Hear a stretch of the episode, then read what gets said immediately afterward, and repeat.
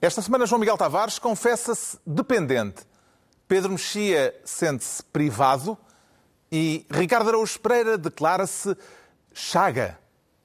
Está reunido o Governo de Sombra.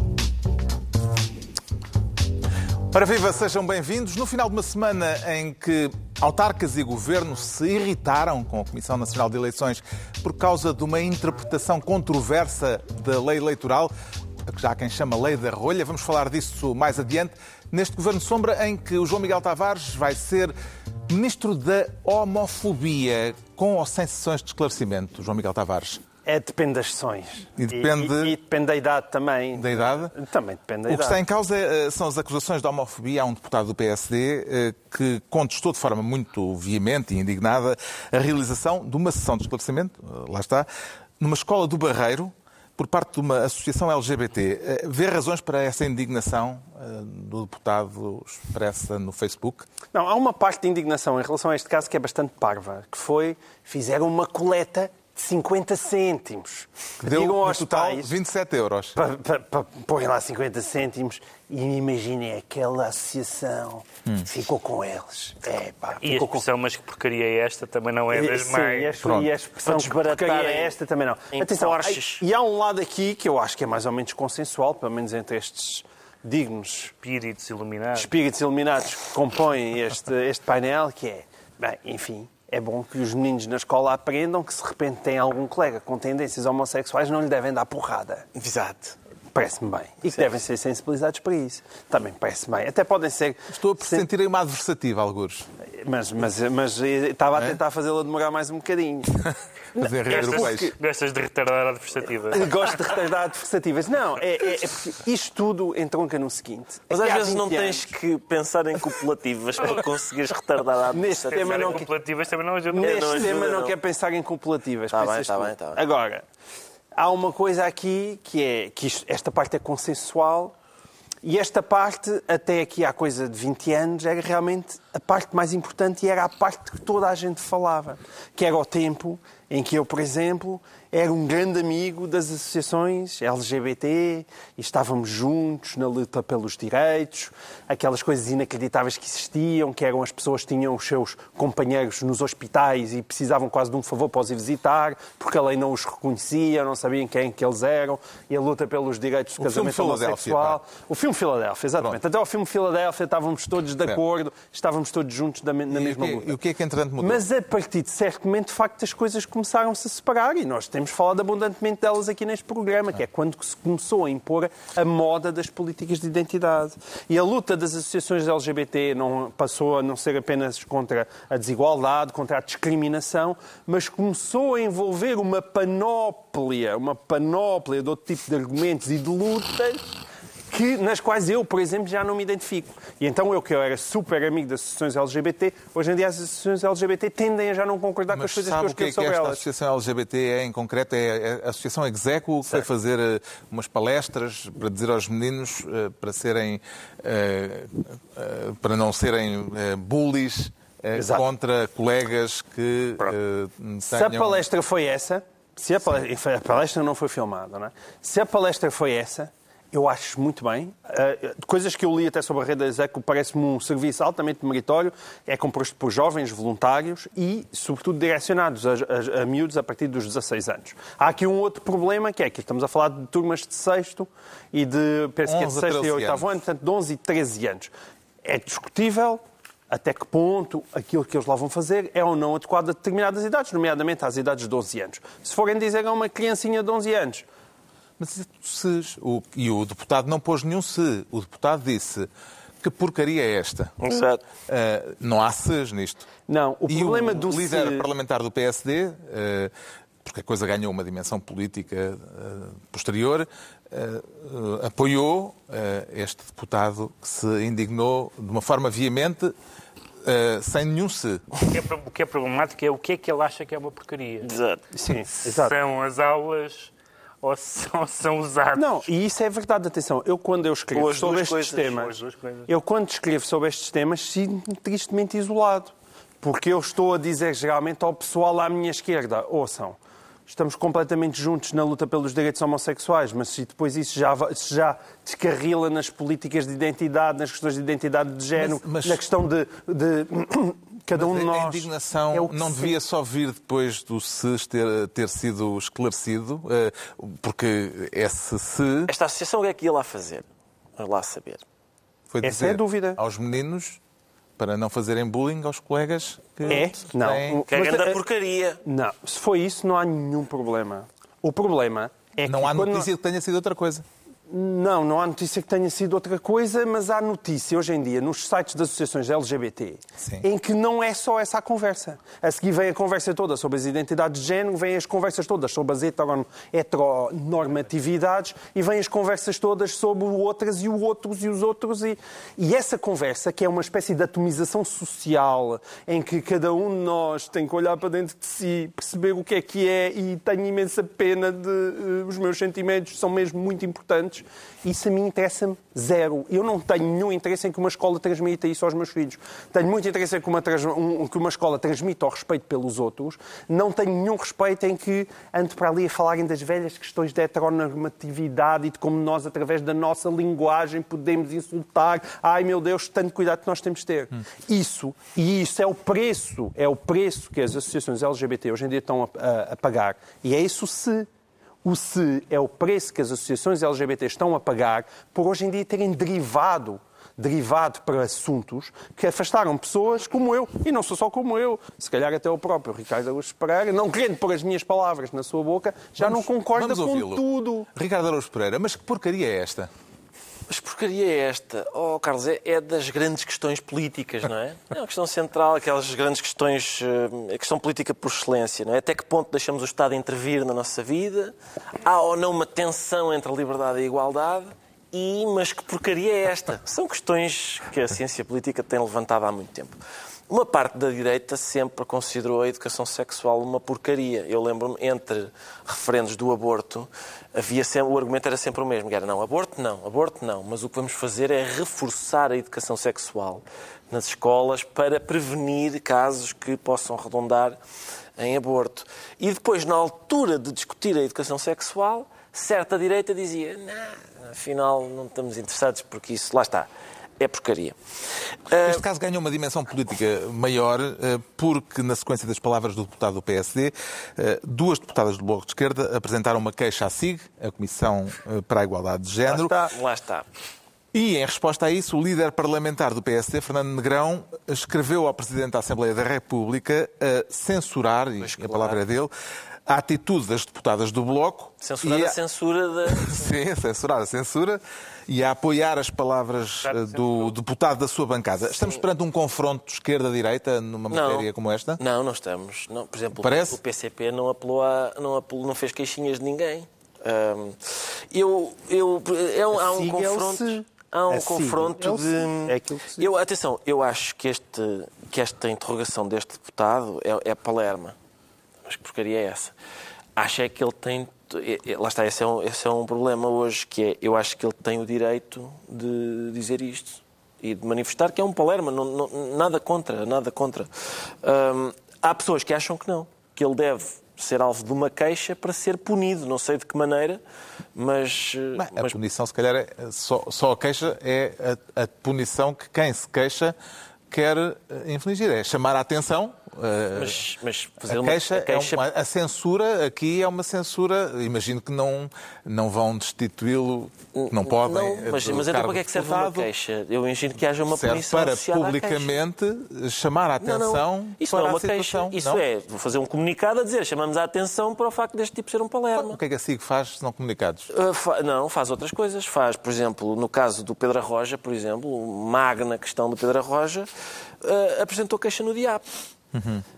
Eu acho que uma pessoa não deve ser incomodada pela justiça por, por ser palerma. Não, mas o problema é que isso está dentro do mesmo contexto cultural, que é o tal se, que é o tal policiamento da linguagem. E isso significa que isto vai muito além da sensibilização. Olha, este, este menino não é para bater, se faz favor. Os alunos que assistiram à palestra têm entre 11 e 13 anos, já foi referido. Uh, o deputado do PSD diz que, e vou citá-lo, adultos a avançar sobre este campo junto a crianças é perverso.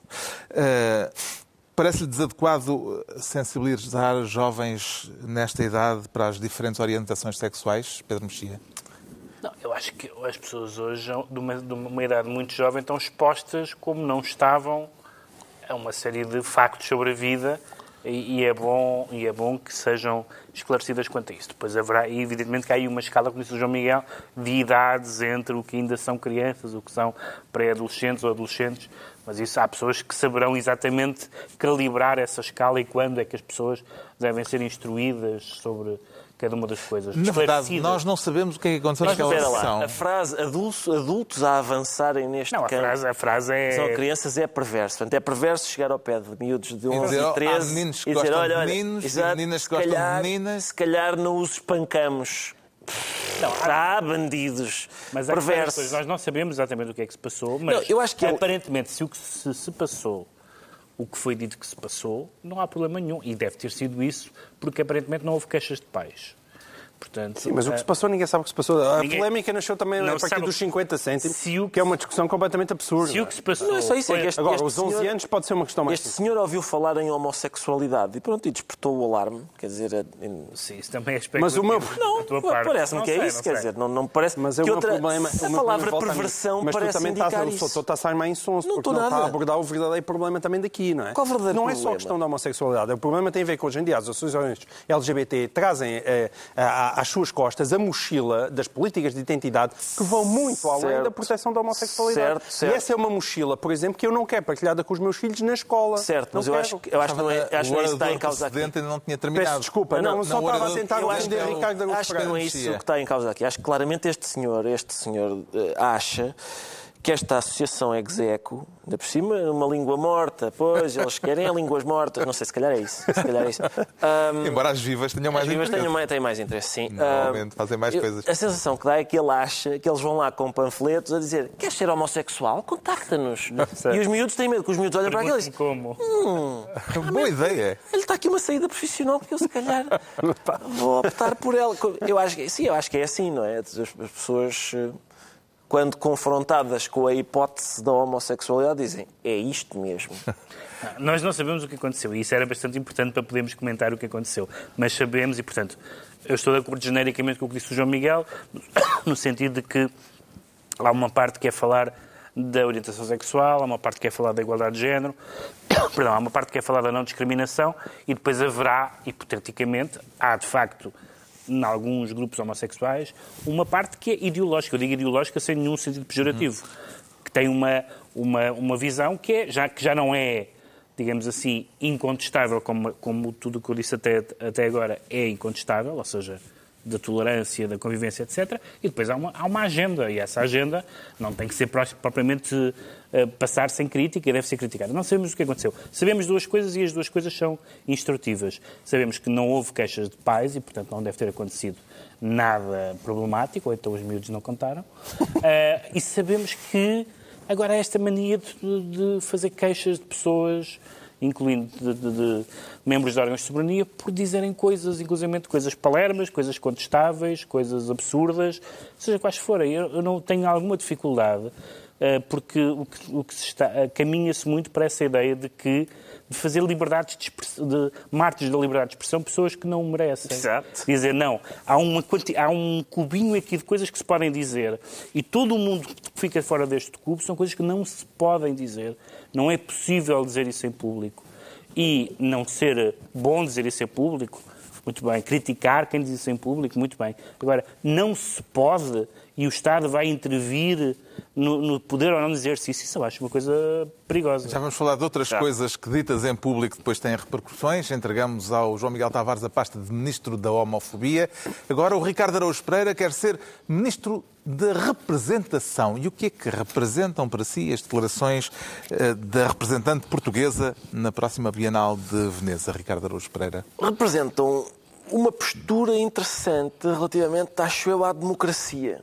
Eh, porque, porque ela diz que. Diz, e aliás é, é, importante esclarecer isso já, e diz e tem todo o direito de dizer. Vamos, vamos contextualizar. Sim. No centro da polémica está a escultora Leonor Antunes, eh, que será representante portuguesa em Veneza, eh, na mais importante mostra de arte contemporânea a nível internacional.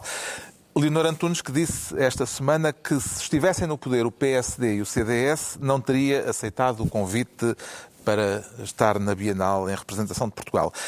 É apenas uma opinião a que a artista tem direito ou dá razão ao deputado Nuno Melo, do CDS, que diz que depois disto Leonor Antunes devia ser impedida de uh, representar pois, o país? Lá está. Isso é mais, aí está outra guerrinha de intolerâncias muito engraçada. Gosto muito também de ver isso. Eu acho que são, é uma opinião dela opinião com a qual eu não concordo. Eu, eu ainda sou do tempo em que era um governo de direita a impedir que um artista de esquerda representasse o país porque o seu livro falava de Jesus Cristo de uma determinada maneira. Eu, sinceramente, preferia esses tempos em que a intolerância estava do outro lado. Agora, é a própria artista de esquerda que diz que se o governo fosse da direita, ela não aceitaria ir. Eu, repare, a, a minha ideia de democracia é os meus concidadãos e eu vamos às urnas. E depois apura-se a contagem dos votos e eu aceito o resultado. Eu tenho aceitado, não faço outra coisa se não aceitar. Os partidos em que eu voto nunca ganharam uma eleição. Mas tu também não queres ganhar. Nunca. Está bem, mas o certo é que nunca ganharam. Eu, com esta postura, nunca saía de casa, não fazia nada, não ia a lado nenhum. E, portanto, eu, eu, depois vem o Nuno Melo e diz, e isso é magnífico ainda, porque pronto, da parte dela há alguma certa intolerância, mas ela tem todo o direito de dizer aquilo. É uma opinião que eu posso contestar e, e, acho, e acho contestável. Agora vem no Melo e diz: não, não, então vamos uh, expulsá-la. E isso, lá está, tem, tem, aquela, tem algumas raízes, tem uma tradição bonita e antiga, que eu comecei por referir, que é do tempo em que um uhum. governo, por acaso de direita, impediu um artista de esquerda de apresentar o seu livro lá num, num determinado... Ah, e, e é uma... Mas, mas, é, mas é, eu, eu acho... É, é, é muito giro essa, essa guerrinha de intolerâncias. Acho que estão, num não, certo ponto de vista... Mas, mas, e é uma pena, porque o Nuno Melo disse uma ótima piada, não é? Disse é, que a senhora devia ir expor para o, para o Lago do Rato.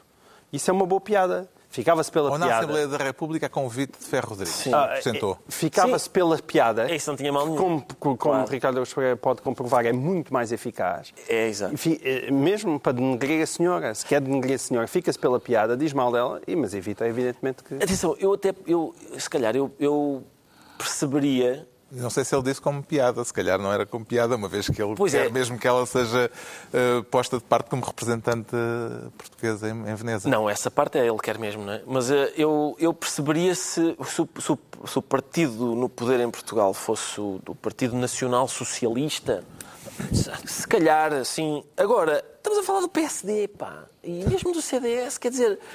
Se a gente começa. O meu problema é este: é se a gente começa a agir relativamente ao PSD, por exemplo, como agiria eh, relativamente ao, ao, ao, Partido uh, Nacional Socialista, se a gente começa a chamar fascista a toda a gente, o meu vocabulário não é assim tão amplo. E, portanto, se eu gasto fascista com as pessoas do PSD, depois não tenho o que chamar as fascistas a sério. O papel do representante do Estado português num evento como a Bienal de Veneza exigirá de um artista que que represente também, uh, no sentido teatral do termo, Pedro Mexia, pondo de lado as suas convicções pessoais? Eu acho que não tem que pôr de lado as suas convicções pessoais, porque a, a, a, expressão representar o Estado português é que é em si mesmo equívoca. Ela representa Portugal através do Estado português, mas não está a representar não está a representar o Estado português ou, ou, até Portugal no sentido de representar. Não é uma diplomata. Sim, quer dizer, não lhe foi conferido, não é como os nossos representantes no Parlamento, que supostamente estão lá representando os valores das pessoas que os elegeram. Isso sim, um deputado, em, em princípio, deve representar a pessoa que o elegeu. Os estes artistas são escolhidos e vão se representar a si próprios, Exatamente. e vão pelo seu país, Sim. como os jogadores vão pela sua seleção do seu país. Mas isso é a diferença entre Estado e Governo. Mas, exatamente. Portanto, não vão representar nem o Governo, não. nem vão representar, digamos assim, a opinião maioritária dos portugueses, Sim.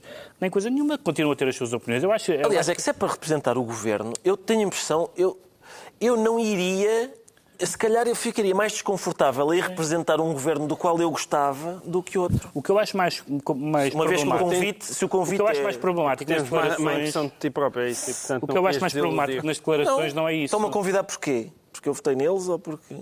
Ah, sim, mas isso os artistas Pensava que era autodesmerecimento. Não. não, mas o que eu acho mais problemático nas declarações não é, não é uh, uma artista dizer se, fosse, o seu governo fosse um governo de direita ou não. E isso é normal, é a opinião dela, ninguém tem nada com isso, não, não, não, não, não me faz diferença nenhuma. Mas parvo. depois ela fala, ela, a altura, fala do, do, do, avanço dos regimes de populistas e de extrema-direita e do, dos partidos e dos movimentos na Europa e fala de um regime de direita. Aparentemente também chegando isso a, a, Portugal. Eu não, sei, eu não sei o que é um regime de direita. Se, se, uma democracia não é um regime de direita nem de esquerda. É um regime em que, como diz o Ricardo, as pessoas vão lá, neste caso ao domingo, e depois na segunda-feira, ou uns tempos depois, há umas pessoas que, que, estão no governo outras estão na oposição. O regime Exatamente. em si mesmo não é de direita nem de esquerda. E essa, esse deslizamento que ela faz isso é que eu acho mais. Mas lá está, é uma opinião, não tem nada mais do que isso. É uma opinião que eu acho perigosa pelas razões que o Ricardo diz. Porque dizer. Uh, confundir o PSD e o CDS com, sei lá, a Liga Norte ou com uh, o, uh, os partidos de extrema-direita pura e dura na Europa. Na Alemanha, por exemplo, onde ela vive. não, parece que isso, não me parece que isso tenha utilidade. Não tem utilidade histórica, nunca, não, te, não teve utilidade histórica sequer à esquerda quando os partidos comunistas e a extrema-esquerda, durante a, a, ascensão do nazismo, achavam que a SPD ou nazis pá, tanto fazia e, portanto, não, não, não fizeram grande coisa para, para, para impedir isso. E eu acho que essa, essa uh, comparação muito perigosa entre a direita democrática e a não democrática parece-me uma ideia pouco sensata. Agora, a opinião de que ela vai, não vai, quer, não quer, gosta, não quer, é uma pessoa normal, é uma cidadã, tem direito a isso, é uma artista, e mesmo que não fosse uma artista. Subscreve João Miguel Tavares a opinião do anterior secretário de Estado da Cultura do tempo da coligação PSD-CDS, Jorge Barreto Xavier, eh, quando ele considera que eh, Leonor Antunes revela um espírito um pouco ingênuo em relação ao que é a política. Foi a a frase de Jorge Barreto Xavier. O meu problema não é ingenuidade, o meu problema é que acho que é uma afirmação completamente reacionária. É, é, é a mesma coisa que realmente estava-se a utilizar a comparação do futebol, o Cristiano Ronaldo dizer é, agora esta seleção não, não, não jogo. Aqui, entre, aqui, nesta altura do Passo Escolho, recuso-me a representar a seleção nacional uma coisa completamente estúpida. A mim incomoda-me muito mais do que o que o Pedro Mexia, por acaso. Ele, este homem está cada vez mais fleumático. Ele... Mas o certo é que ganhamos mais, o... Mais ainda, não. Tu ainda vais... O certo é que ganhamos o Euro já com António Costa. Já, exatamente. E se calhar foi por isso. Agora, isso é que me irrita muito.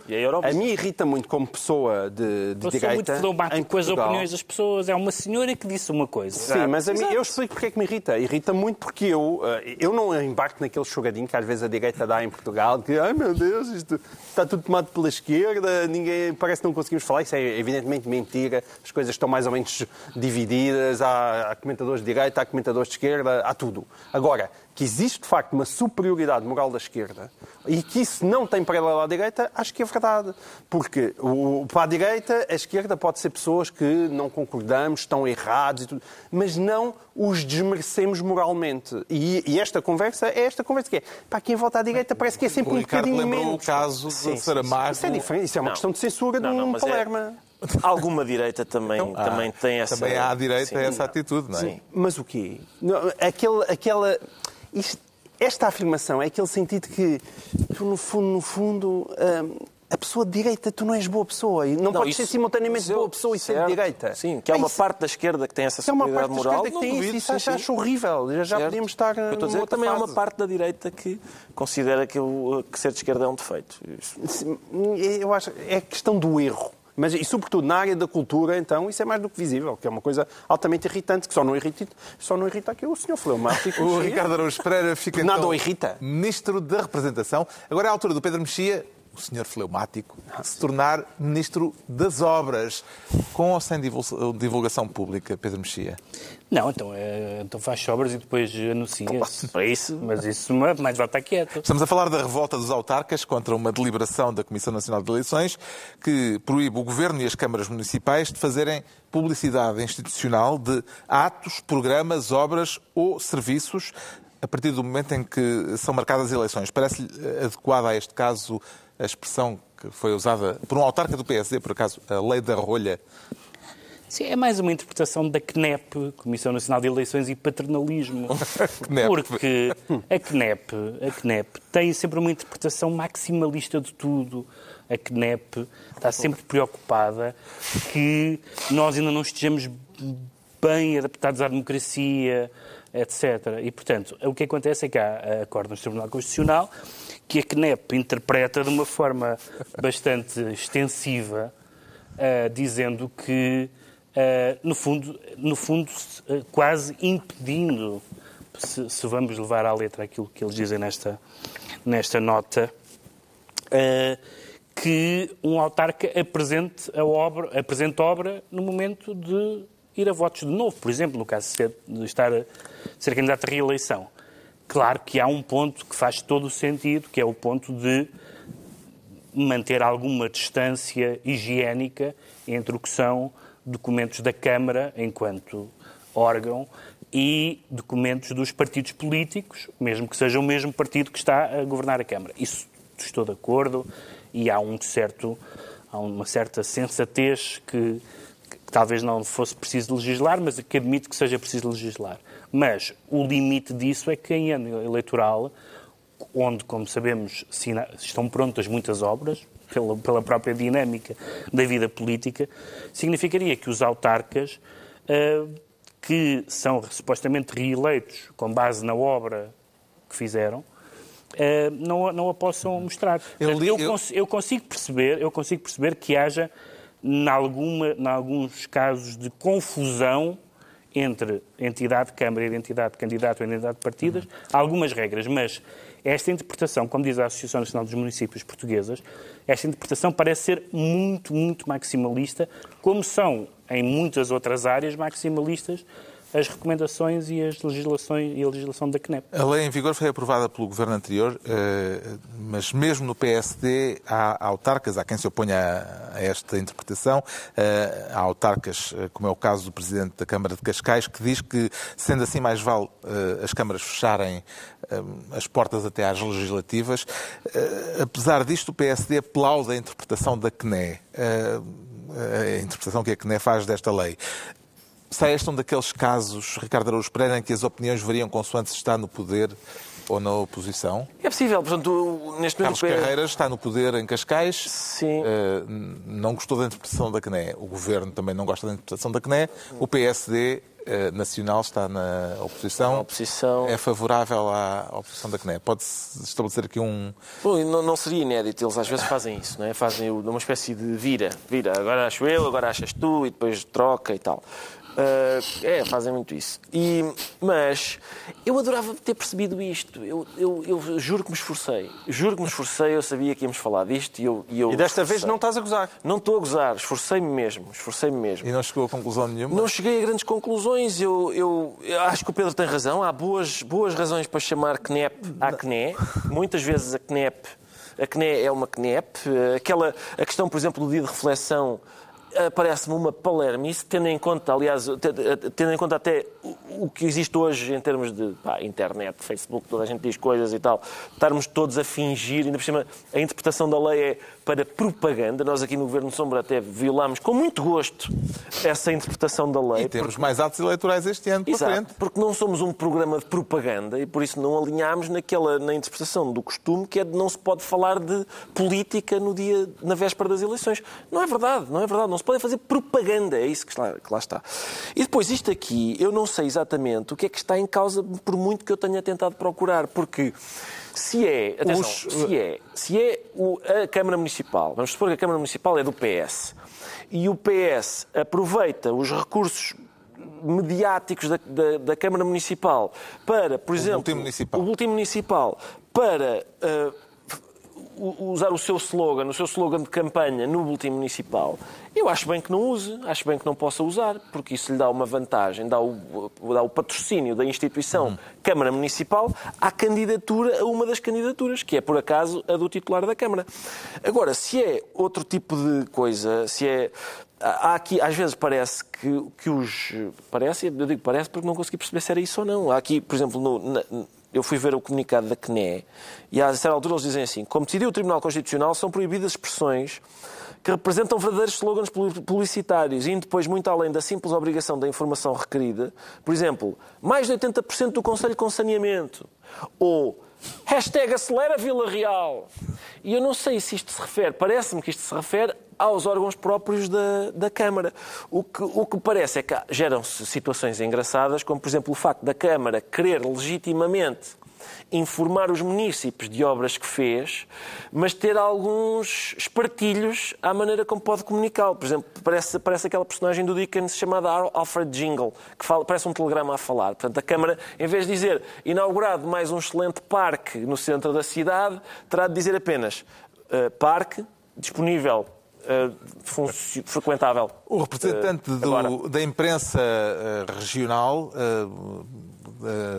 João Palmeiro, creio, eh, disse na TSF que eh, já havia eh, autarquias a retirarem os anúncios que tinham programado colocar em jornais regionais, por exemplo, para eh, informar de encontros de poesia ou de eh, publicações. É uma coisa que dá muito voto. É, que será os poéticos Atenção devem que eu dar estou imenso voto. convencido também que boa parte da atenção mediática que este caso teve tem a ver, de facto, que isto prejudica muito os meios de comunicação social.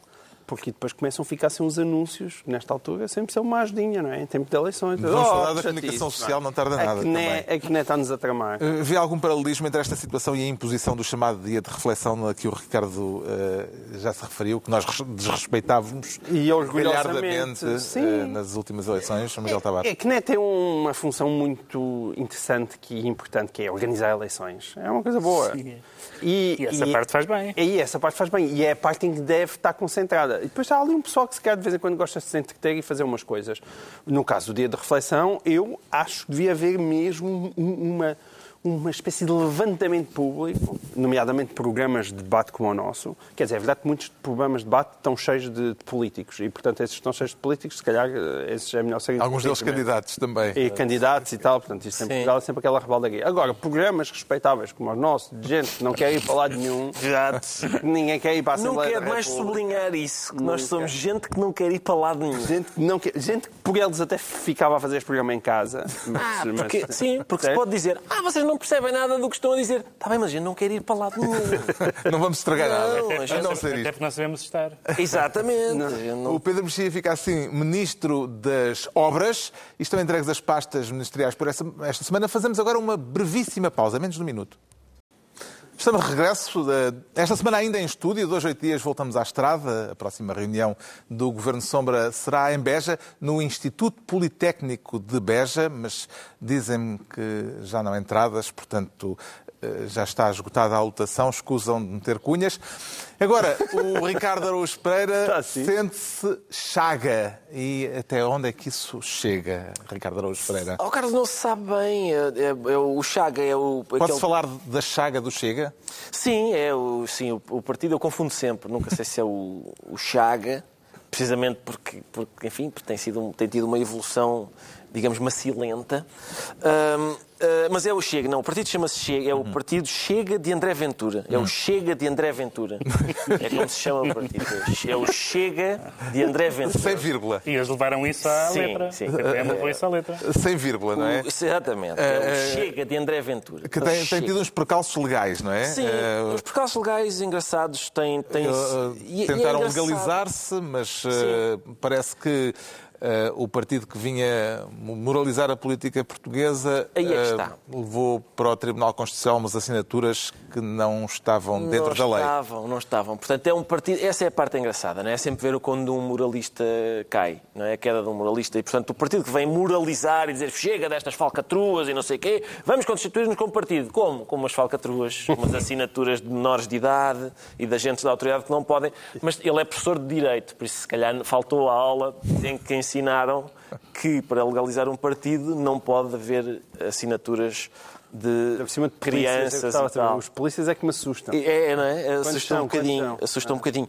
E, portanto, é muito giro isso. Chega destas falcatruas todas, vá moralizar a política. Então, como não conseguiu, porque, por causa dessas das falcatruas efetuadas nas assinaturas, tentou contornar a questão, que é uma coisa que também fica bem a um, a um moralista farto de falcatruas, e encabeçar uma eh, coligação eh, O nome do partido não foi aceito Sim. como nome de partido, não foi Pois, aceito como partido, como partido, mas, mas tornava-se o nome dessa coligação. coligação e uma coligação um que partido- inclui o PPM, o PCDC Exatamente. e a Democracia 21. Então ele ia às cavalitas de partidos que sim conseguiram legalizar-se, às cavalitas deles iria. O que é que aconteceu? Os partidos às cavalitas dos quais ele iria disseram nós temos nojo de ter este senhor às nossas cavalitas. Disse o PPM. Disse o PPM. Que é, resta saber como é que ele saltou lá para lá para cima. Pois não lugar. sei, não sei. Eu sempre achei, atenção, isto é, quer dizer, é uma, é uma figura de urso bastante engraçada. E isso é, quer dizer, é, é, é o que a gente. Eu gostava, nós todos aqui gostávamos que isto acontecesse mais frequentemente, para termos este, este motivo de galhofa.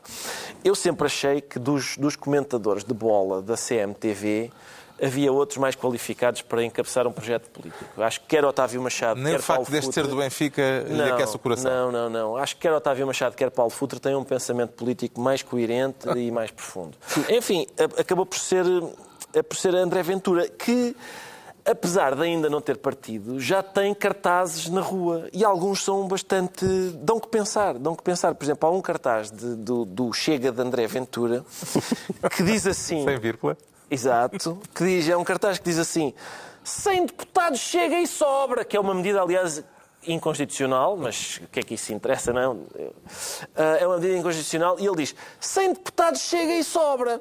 Pá, então se torce sobra, corta mais ainda. Eu não percebo, um, é um populista que nem sequer sabe ser populista. Eu vou apresentar uma medida que é, acho que isto dos deputados é uma vergonha porque são demais. E depois apresentam um número que ele diz que ainda chega e sobra. Então passa para 50, pá! A manobra de transformar o nome do partido em nome de coligação pareceu-lhe, João Miguel Tavares, uma forma inteligente de contornar o problema ou uma jogada de chico esperto? Pode acumular, eu acho que é uma jogada de Chico Esperto, que é simultaneamente uma forma inteligente de contornar o problema. Que, aliás, é uma atividade altamente perdida. É, é um dos principais desportos nacionais. Isso, isso nada contra. Ser Agora, chico esperto e inteligente. mas, a, mas a história está, está toda muito mal contada. Esse é o ponto. É que toda a gente diz, ah, agora eles já não querem o André Ventura. Está tá bem, mas o homem foi para lá dizer que ia com o PPM e antes não conversou com ninguém. Mas depois, aparentemente, o PPM não conversaram entre eles. E porque também mostra muito o estado do PPM. É, Sim, sim. é que, estou chocado é que ele- estado ele- está o PPM. Desculpa lá. Há uma senhora Eles que é vice-presidente do 0,5% de votos. Há uma senhora que é vice-presidente do PPM cham- chamada Aline Galachol de Biovink. Sabes quem é? Sei. Então como é que se pronuncia isto? Eu não Sei, faço ideia. Isso não sei. Conhece a senhora, não sabe como é que se diz o nome dela. Acho incrível, mas de facto é um verdadeiro nome de uma, de uma vice-presidente do, do PPM, talvez mesmo presidente. E ela depois foi, foi, para, foi, foi dizer para a comunicação social: não, mas esta, esta coligação não foi discutida até à Comissão, à Comissão Nacional. Dá a ideia que soube da notícia. A vice-presidente do PPM soube nos da notícia jornais. pelos jornais. E isso, de facto, bom, assim é difícil. Mas o que é que não terá levado o PPM, É o PPM depois de aceitar coligar coligar-se, en- en- entre eles. depois de aceitar coligar-se Poxa, o mais com importante- André Ventura, Sim. eh, recusou-o como cabeça de lista. Então, mas é por isso. Então, se eles, eles primeiro precisam de coligar. O PPM primeiro precisa Se de coligar coligar os vice-presidentes. O, pre- o vice-presidente co- coliga-se com o Se calhar uns presidente. são miguelistas. O presidente E outros são podem ser, e há uns que ainda acham que é o Dom Duarte e outros São que acham liberais. que é o Nuno da Câmara Pereira. Aliás, isso ter presidente Atenção, é acho que os coisa... Câmara Pereira são Sim. metidos nisto, não é? O, Então, os os Câmara- PPM têm presidente. É, É estranho, não é? É, exatamente, é concorrer a eleições. Agora, os Câmara Pereira estão metidos nisto. Eu acho que os Câmara Pereira estão de certeza metidos nisto. É só o que eu acho. Este, Os Câmara Pereira já deram cabo do fado e podem vir a dar cabo também da política nacional. esta agitação numa área que É se define como não, não, não é nada. Atenção, que eu levo o fado mais a sério do que a política nacional. Levo muito pior, muito mais a sério o que o Nuno da Câmara Pereira fez pelo fado em Portugal do que fez na política. Esta agitação numa área que se define como de direita, com ideias de ruptura, é assim que, que falam de si próprios, parece-lhe politicamente relevante ou será uma espécie de liga dos últimos da política, Pedro Mexia? Porque isto é uma salganhada. Temos dois partidos, um partido monárquico e um partido cristão, e temos dois movimentos, um, um movimento liberal e um movimento populista. Aparentemente nenhum dos dois conseguiu, eh, ou manifestamente nenhum dos dois conseguiu eh, legalizar-se a tempo.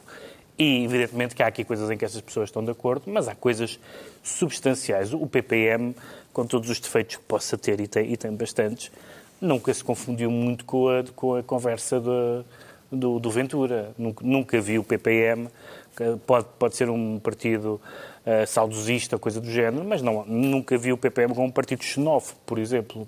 Seria muito estranho. Até porque eles casavam todos com a Europa inteira. Então, como é que- Seria, seria, Não- não seria muito sentido. estranho. Eu, eu estranhei ver o PPM, embora de facto não, nos últimos anos. Mas não foi o PPM, pelo que percebeste. Sim, uma foi, parte do Tipo, aí um secretário que deve ter falado com o André Ventura. O, o resto, o resto do terá partido não sido- sabe nada. O presidente terá sabido, certo? Deve ser o Câmara Pereira. Pronto, exatamente. Não, é o Câmara, é o Câmara Pereira. Ah, ah, ah, agora, esta ideia de que já não consigo. Há duas ideias divertidas. Uma, já que não consigo legalizar o partido, o mesmo nome vai ser o nome de uma coligação. É bastante sugéneros.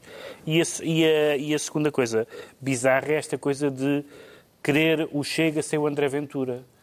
É como querer a, Aliança sem o Santana Lopes, o PDR sem o Marinho Pinto.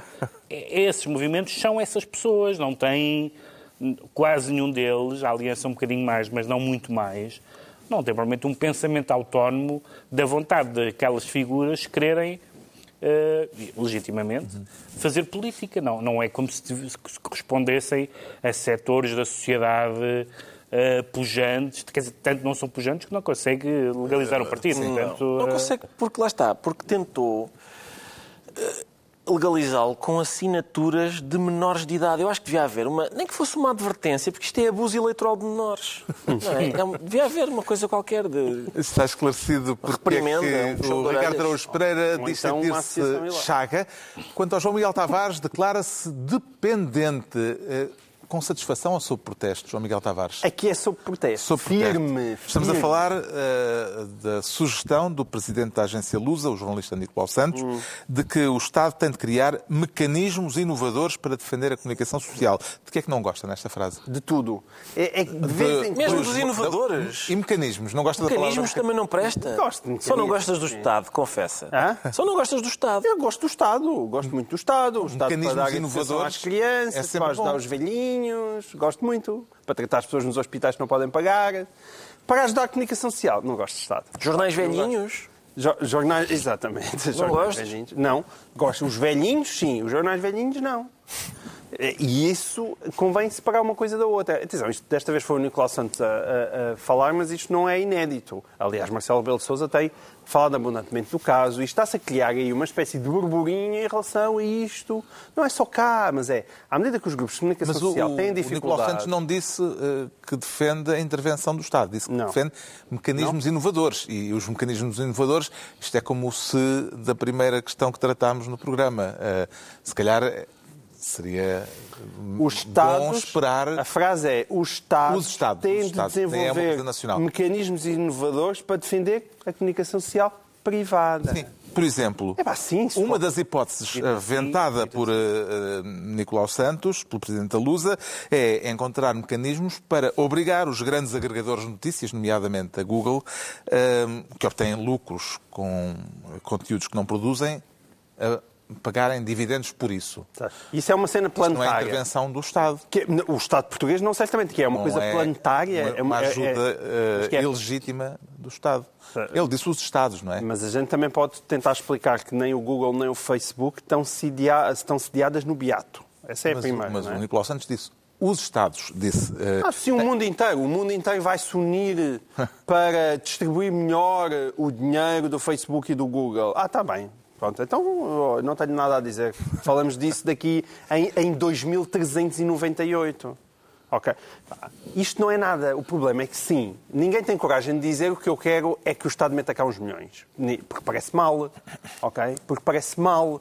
Mas é isso, no fundo, que se está a querer dizer, porque na prática o que é que é ajudar a comunicação social? Estamos à espera que o mundo inteiro, que como nós sabemos o mundo se entende super bem, que o mundo inteiro impeça isso. Porque depois não há alguém que vá abrir um servidor, se for preciso, na Rússia ou na Arábia Saudita. Mas eh, ninguém sabe o que é que é internet.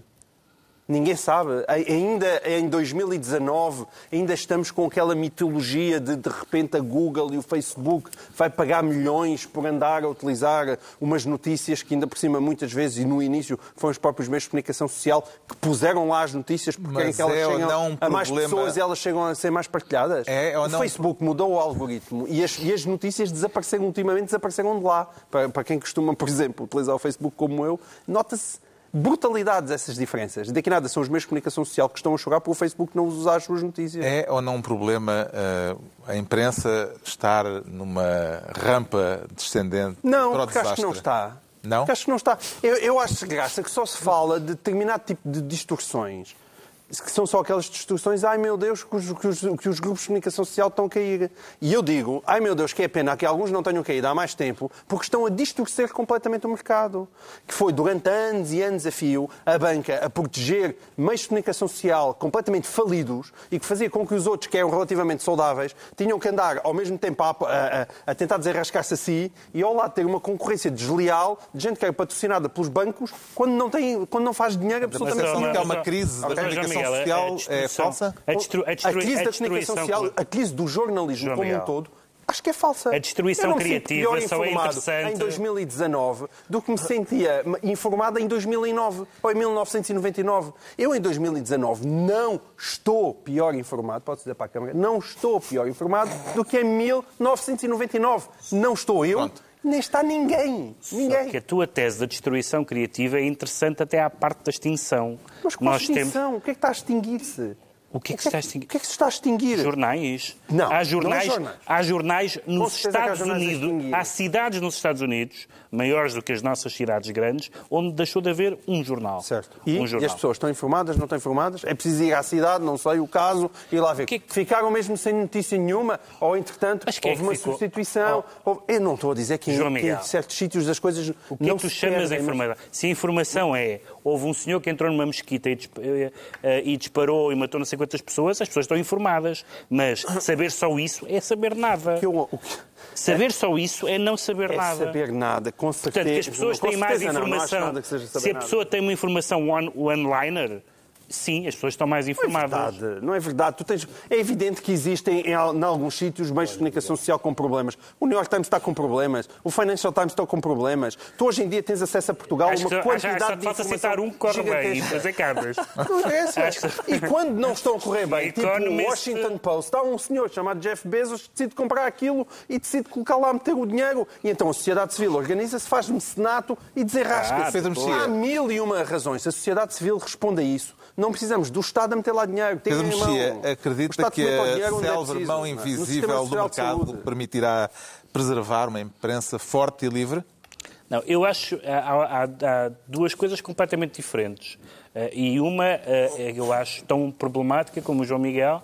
e Estou genericamente de acordo com ele. Aliás, o próprio, o próprio Nicolau Santos falou dos riscos e é evidente que uma intervenção do Estado tem riscos enormes de a questão da, da liberdade, porque não vale a pena ter uma imprensa viva e forte se não for livre, e a imprensa livre e Estado tradicionalmente não combinam bem.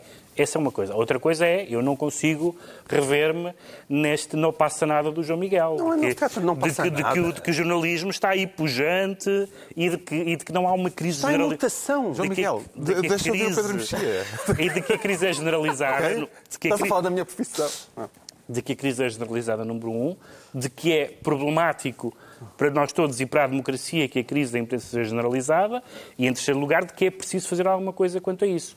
O Nicolás Santos fala em, em soluções inovadoras. Mecanismos Eu inovadores. não sei quais são. É o unicórnio e a Eu não, sei, eu não sei quais são e eu acho que ninguém sabe quais são. Ah. Agora, eu não, a, a- a alternativa é- é- entre dizer é uma alternativa inovadora que não se sabe qual é, ou dizer é o Estado que se sabe o que é, ou dizer, como diz o João Miguel, está tudo bem, é destruição criativa e as pessoas hoje são versadas, estou aos 15 anos, sabem, geoestratégia e não sei o que mais. Não, e há- isso acho uma versão totalmente a subiar para o ar do cataclismo que está a haver eh, em quase todos os países, excetuando quatro ou cinco jornais, dos quais o João Miguel citou três.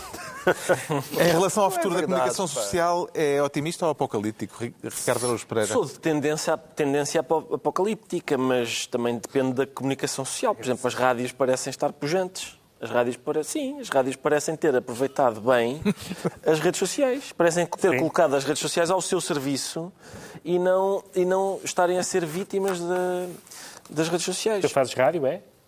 Eu faço. Não, mas é faço. uma boa observação. Aliás, estou em são duas. nove- É, é em uma adaptação Nós, com estamos a falar de jornalismo, eh, não é de Ah, de entretenimento. Desculpe, doutor, a pergunta foi a comunicação social. Então retifica a questão. Certo. Pois, claro. Então retifica a questão, põe a questão de saber Sobre o se jornalismo. é- sobre o jornalismo, Sim, se está- está- está pujante, como diz o João Miguel Tavares. Não se trata ou- de ser pujante. Não. Hoje em dia, os jornais já não têm dinheiro para mandar calhar alguém para cobrir a guerra do Iraque. Mas hoje em dia as pessoas não precisam, porque conseguem ver, ler sobre a guerra no Iraque no New York Times. Percebe? E isso não pode Portanto, deixar ficam de ser três jornais. Ficam New York, Não os ficam, três ficam, que, que conseguem jornais não, não eh, ficam. fazer Ficam- reportagens. Ficam os jornais todos, eh, ficam as televisões, correspondentes ficam os documentários do Netflix. e que hoje em enviados dia especiais. Trazem informação de outra maneira. Oh, já, sabemos. já, deixa-me deixa só contar, então. mas rapidamente, porque tu, não- tu escreves no jornal, e eu também escrevi já nesse jornal, que existe porque eh, o dono do jornal aceita perder dinheiro. Certo. E só por isso é que ele existe. E então, mecenato E- do- da- de uma instituição privada. tu há- Mas não, não é o Mário Centeno. Só que tu estás à espera que haja gente que queira continuar Estou- anos e anos a perder como dinheiro. existiram ao longo dos séculos antes de existir. Como, como nasceram Como assim? sempre. Então, Mas os, Estados, os jornais, quando nasceram originalmente, nasceram de, de onde? Não eram grupos privados de gente que perdia dinheiro, Nesse- gente que queria influenciar a opinião pública. Existirá sempre, sempre. Não é, não é comparável, não tem nada a ver com o que eram os jornais, a que eram Mas feitos isso eu, dou, eu dou-te de pessoas. acordo. Os jornais, como nós os conhecemos na segunda metade do nada a século ver, não eram XX, empresas. não vão voltar a existir. Isso concordamos. Os nossos espectadores tiram as suas conclusões depois deste animadíssimo debate. Já sabemos porque é que o João Miguel Tavares se diz dependente. Agora vamos tentar perceber rapidamente porque é que o Pedro Mexia diz sentir-se privado. Eh, Será por eh, não ter eh, conta no Facebook, Pedro Mexia? Não, eu, eu tive, fiquei comovido, devo dizer. eh, comovi- fiquei comovido com esta bonita epístola de Mark Zuckerberg Depois desse meia-culpa e das promessas de mudança, de 10 páginas. eh, já vê condições para abrir uma conta no Facebook? Não, não, eu não, não, não vou passar a dar esse salto no vazio, mas gostei de, ao fim de 10 anos, que o homem que se tornou conhecido do mundo por dizer coisas como o mundo ideal é um mundo em que nós conhecemos tudo uns sobre os outros e outras coisas abomináveis deste género, agora escreve um testamento de 10 páginas e começa a primeira, o primeiro parágrafo, o, o texto começa com um parágrafo em que diz Estivemos aqui a pensar e realmente há uma coisa que nós nunca demos valor suficiente que é a privacidade. E pensa, estive aqui a pensar e as pessoas valorizam a sua privacidade porque ele diz coisas extraordinárias, são descobertas antropológicas. Ele diz porque a privacidade, vou citar, dá às pessoas liberdade para serem elas próprias e para se ligarem umas às outras de uma forma natural e para não, não recear serem expostas e para que os conteúdos que lá ponham não sejam usados maliciosamente por terceiros. Ele, Mais vale tarde do que nunca, não ele é? descobriu isto Então, Mas sozinho. quem viu É o filme notável. percebia que ele tinha montes de problemas de socialização. Pois, Sim, exatamente. Se calhar agora deixou de ter. E- Gostava e- de ter o Pedro Mexia como amigo no Facebook, João Miguel Tavares. Oh, então eu gosto de ter o Pedro Pedro Mexia como amigo de todas as Não, formas. não eras meu amigo quando eu estava no Facebook. É, então não é. é, Facebook muito e, e além disso, ele tem bom gosto e dizia, aposto que punha montes de poço de gajas boas. Mas ele diz, ele diz todas, todas as coisas que ele diz são coisas evidentes. Ele fala na, na segurança dos dados, da encriptação, da- do- do- dos registros permanentes e depois diz assim: é verdade que nestas matérias nós não, ter não temos sido muito bons, diz o senhor. Portanto, eu acho, É meco. eu acho encantador. Está a crescer. Acho encantador, mas isto é óbvio desde o princípio, diria. Ah, Tem uma vantagem essa carta, é que não, não parece ser uma carta escrita por um advogado naquela linguagem de Não, advogadez. não, mas, É mas dizia, que parece- mas dizia-se em duas páginas. Acho que as últimas oito são um bocadinho redundantes.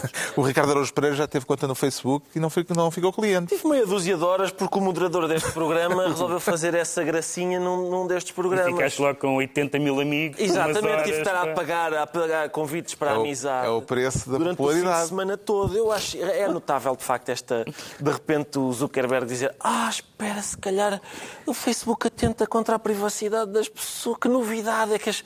e há uns fanatiquinhos do Facebook que dizem: "Não, não, é muito bom. É muito bom, não, não faz nada mal à privacidade das pessoas." tem pós- Faz, mas- faz. Há, há neste momento um triunvirato Só lá está constituído quem por... quer. Eu sei que só lá está É tempo da antena dos velhinhos dos Mas marretas. quem quer, às vezes, não tem a noção de que Ah, pronto. há- ao inscrever-se. Ah, pronto, é. Ao Olha que nem inscrever-se. rap. É, é Não, o Pedro não, não. paternalista. Não, Exato, é rap. Ricardo. Araújo paternalista. Estou a dizer, não, não é isso que eu estou a dizer. O que eu estou a dizer é que o Facebook arranja maneiras de não revelar à partida. É aquela questão do se o produto é é o grátis, controle é dos porque és dados. tu o produto. Ele aliás, ele, aliás, diz aqui uma, co- Nesta ele, aliás, diz aqui uma coisa no texto: é, eu, nós tive- começámos a perceber que há pessoas, por exemplo, em jovens, que põem imagens e que depois mais tarde se arrependem e que não têm a noção da plataforma. Portanto, o paternalista é o inventor. O próprio inventor Exatamente. reconhece esse paternalismo. claramente não usam o Facebook para perceber quão difícil é encontrar coisas do passado. Estou a citar. Neste Estou a momento- citar. Mas o problema disso é Neste a momento há manipulação um triunvirato dados. é? constituído por smartphone, Facebook e Google